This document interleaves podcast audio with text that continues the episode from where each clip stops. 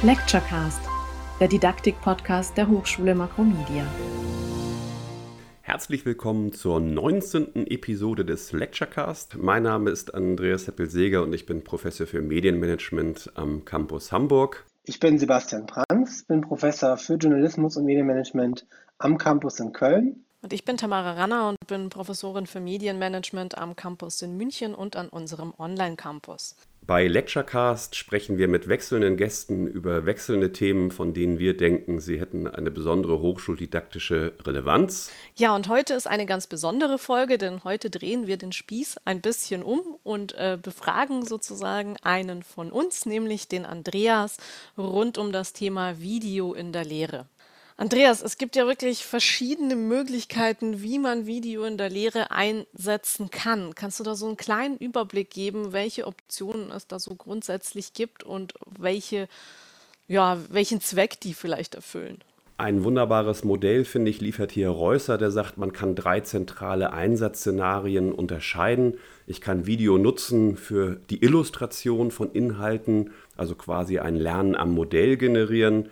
Ich kann Video nutzen, um Inhalte, um Prozesse zu diskutieren, also im Sinne so eines fallbasierten Lernens oder Problemlösens. Und natürlich kann ich Video auch für Reflexions- oder natürlich Selbstreflexionsprozesse einsetzen. Wenn du jetzt von diesen drei Szenarien oder drei Möglichkeiten sprichst, welche davon nutzt du denn selber in der Lehre? Die Besonderheit von Video ist ja auch, dass ich äh, einen Gegenstand in so einem authentischen Setting, in so einem authentischen Zusammenhang präsentieren kann. Also es geht nicht darum, etwas zu zeigen, sondern ich zeige es im Kontext. Wir haben ja alle so diese Idee, dass Lernen situiert sein muss. Also ich brauche irgendwie einen konkreten Anwendungsbezug. Und hier bieten Videos eben eine ganz besondere Möglichkeit. Und wenn wir diese drei Funktionen, die ich eben skizziert habe, mal zugrunde liegen, na klar nutze ich Videos, um Dinge zu zeigen. Ich nutze aber auch Videos, um Problemlösungen zu diskutieren. Man guckt, das könnte eine Lösung sein. Und lass uns doch mal überlegen, ob man nicht auch anders vorgehen kann. Und äh, der dritte Aspekt, der Thema Selbstreflexion, auch das ist, glaube ich, ein Themenfeld, das uns allen schon begegnet ist. Äh, und was ich hier mache, ist dann ein Abgleich zwischen Innen- und Außensicht. Was mir jetzt als Medienwissenschaftler sofort einfällt, ich finde es super, sich mal original ähm, ja, quasi Vorlesungen von Luhmann anzuschauen, von Latour, wenn es um die Active Network Theory geht, oder von Foucault oder was auch immer. Also Videos als Quellenmaterial, spielt das auch eine Rolle? Also der Einstieg, den ich jetzt mit Reusser gewählt habe, was so die Funktionsbereiche sein können, das ist ja quasi nur eine Facette der Videonutzung. Ich kann mit Videos beispielsweise auch Daten sammeln, also Videos im Forschungskontext sind auch ein ganz spannendes Feld. Videos dokumentieren, das war das Beispiel, was du eben gesagt hast.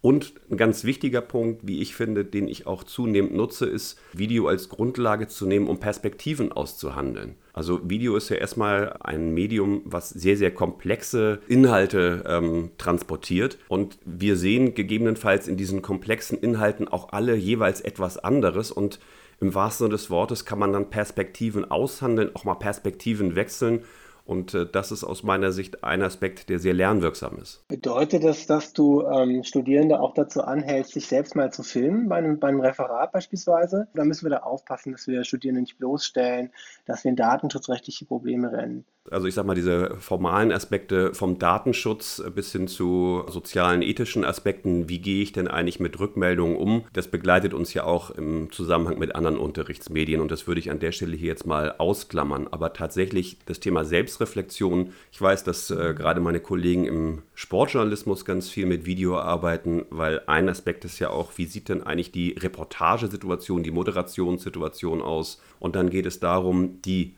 videografierten Personen mit der Aufnahme zu konfrontieren und an der Dokumentation zu überlegen, an welchen Aspekten dann auch Modifikationsbedarf oder, oder auch äh, ja, Veränderungsmöglichkeiten, Entwicklungspotenziale bestehen. Also wir haben Video quasi als Diskussionsanlass. Und das Spannende daran ist, dass man diesen Diskussionsanlass ganz unterschiedlich gestalten kann. Ich kann das in Echtzeit machen, das heißt so vielleicht wie beim, beim Fernsehabend, man guckt etwas und jeder, der irgendwas, dem das auffällt, der sagt dann was und dann spricht man vielleicht auch über das Gesagte.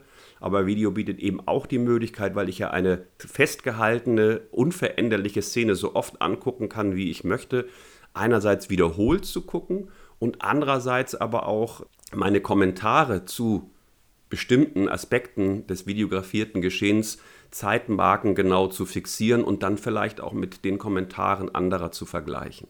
Hier sprichst du ja den Punkt der Videoannotierung an, dieses gemeinsame Reflektieren und Diskutieren von Aspekten im Video. Wie nutzt du das im Unterricht? Wie bindest du das ein? Ja, dieses, diese Videoannotation ist ja vor allen Dingen von, von Fole und in Partnerschaft mit Reinmann und anderen als das Social Video Learning in einen Begriff gefasst worden. Und die Idee des Social Video Learnings ist eben, dass man am Beispiel eines unveränderlichen Inhalts, nämlich des Videos, was ich so oft angucken kann, wie ich möchte, dass, dass ich sehe, mit anderen aushandle. Und das tue ich, indem ich Video annotiere. Also ich schaue ein Video, stoppe es an Stellen, wo mir was auffällt, schreibe etwas dazu oder verlinke auf äh, externe Inhalte. Das können auch wiederum Videos sein, von denen ich denke, hier ist ein Bezug oder eine Referenz spannend. Und einfache Tools wie beispielsweise VideoEnd der University of Minnesota erlauben es eben quasi externe Quellen, zum Beispiel Videos, die ich bei YouTube einstelle, dort äh, zu verlinken und dann kann man die kommentieren. Mehr ist aber nicht möglich und jeder Kommentar, der dort hinterlassen wird, ist auch sofort von anderen Nutzern, äh, Nutzerinnen sichtbar. Es gibt Tools, die hier ein bisschen elaborierter sind und das vielleicht bekannteste ist EduBreak heißt das von, von GhostThinker. Da gibt es dann auch für Lehrende sowas wie ein Cockpit. Das heißt, ich kann Menschen Inhalte kommentieren lassen. Ich kann sagen, jetzt sehen alle alle Kommentare oder man sieht nur Kommentare an bestimmten Stellen. Das kann je nachdem, wie ich diese Videoarbeit auch in die Unterrichtssituation einbinden möchte, ähm, ein sehr, sehr spannendes Steuerungselement sein.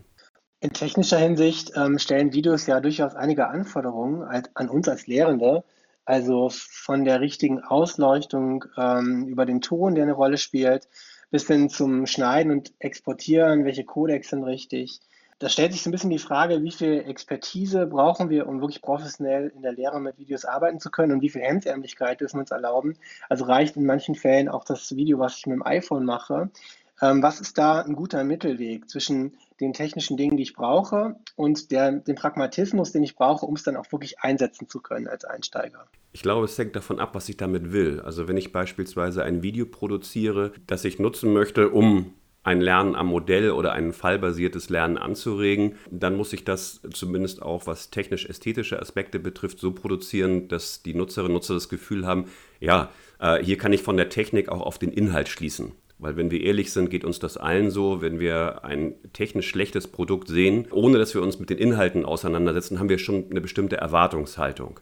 So, und wenn ich jetzt Studierende im Vorfeld beispielsweise für ein bestimmtes Thema, für ein bestimmtes Sachgebiet begeistern, informieren, Ankerpunkte für das Lernen denen bieten möchte, dann brauche ich auch eine Produktion, die dem Inhalt angemessen ist. Ganz anders sieht es für mich aus, wenn ich Video als Werkzeug nutzen möchte. Hier finde ich den Begriff der Baustelle sehr, sehr spannend. Der Kollege Sesing äh, aus Darmstadt hat das in Bezug mal auf äh, die Situation von Hochschulen geprägt, aber ich finde, das kann man eben auch auf die Arbeit mit Video übertragen.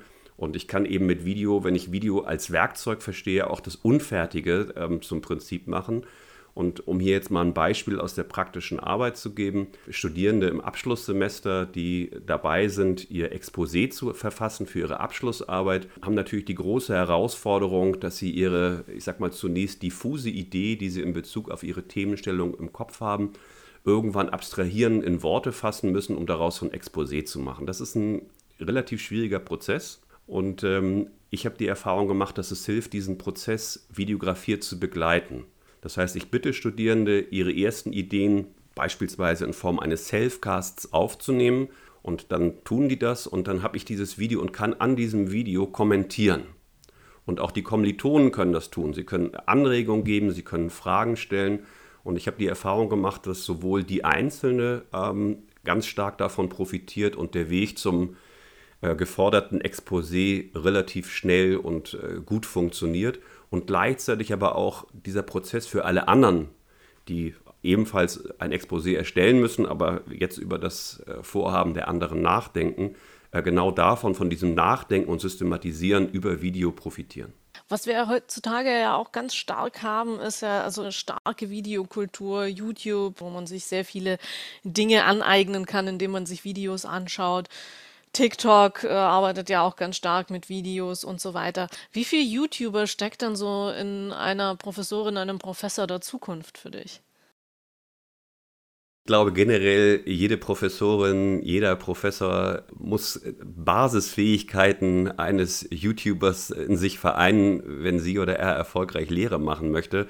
Denn äh, was tun YouTuber? Sie schaffen es, dass äh, Menschen zuhören. Sie schaffen es, dass Menschen über das, was dort passiert, zumindest irgendwie nachdenken. Und sie schaffen es, und das finde ich einen ganz wesentlichen Punkt, in der Regel auch ihre Zuhörerinnen und Zuhörer zu aktivieren, indem sie Inhalte kommentieren, äh, scheren, erweitern und im Grunde, wenn man das jetzt auf äh, die Lehre übertragen will, sind das doch die zentralen Anforderungen, die wir an erfolgreiche Lehre stellen. Ich muss da natürlich jetzt aufpassen und möchte auch nicht den Eindruck erwecken, dass ich hier jetzt trivialisieren möchte. Also das, was wir äh, als erfolgreiche YouTube-Kanäle wahrnehmen im Bereich der Jugendkultur, ist sicher nicht das, was wir unter Hochschullehre verstehen, sondern du hast ja jetzt so ein bisschen provokativ auch nach den Funktionen gefragt. Was müssen die können in Bezug auf ihre jeweilige Zielgruppe für den jeweiligen Kontext?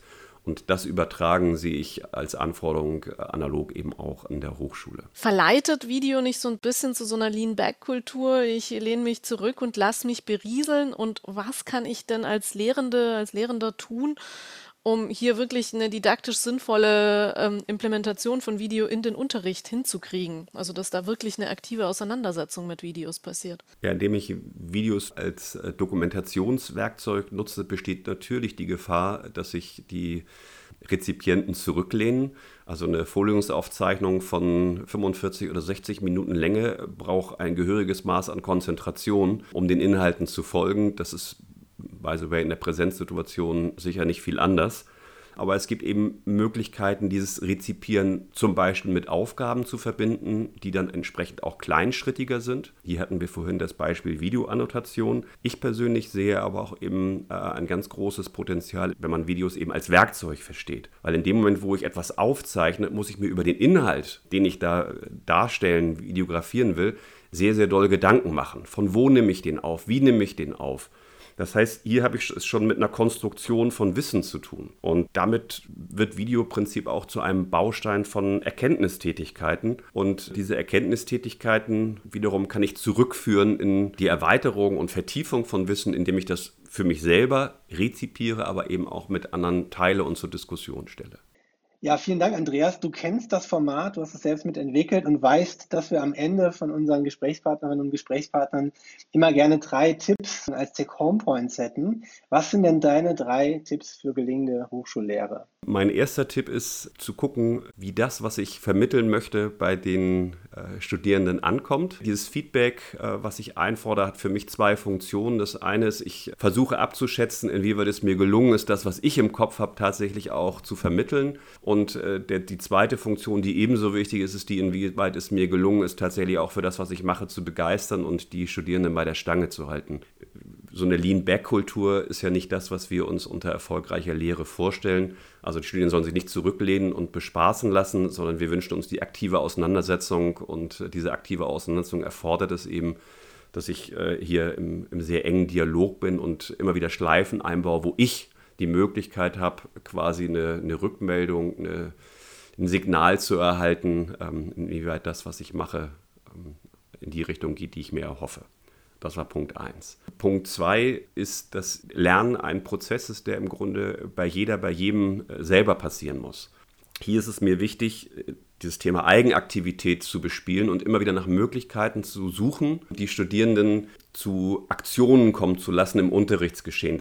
Und äh, der dritte Punkt ist für mich äh, Offenheit, ähm, Offenheit in Bezug auf Methoden im Unterricht, aber vielleicht auch Techniken. Ich finde es immer wieder ungeheuer spannend äh, zu hören, was Kolleginnen und Kollegen sagen und zu überlegen, ob und inwieweit ich das in mein eigenes Tun integrieren kann. Das war damals ja auch einer der Aspekte, die uns bewogen haben, hier diese Podcast-Serie aufzusetzen, zuzuhören, was machen die anderen. Das ist mein dritter Punkt, den ich äh, allen ans Herz legen möchte. Geht offen auf eure Kolleginnen und Kollegen zu, hört zu, guckt, was die machen. Also ich habe das Gefühl, ich kann wirklich immer etwas lernen und das macht mir Spaß und kommt hoffentlich dann auch der Lehre zugute. Lieber Andreas, ein schöner Schlusssatz. Dankeschön. Danke auch für die spannenden Einblicke rund um das Thema Videoeinsatz in der Lehre. Herzlichen Dank auch an unsere Zuhörerinnen und Zuhörer und schalten Sie auch bei der nächsten Folge von Lecturecast wieder ein. Lecturecast, der Didaktik-Podcast der Hochschule Makromedia.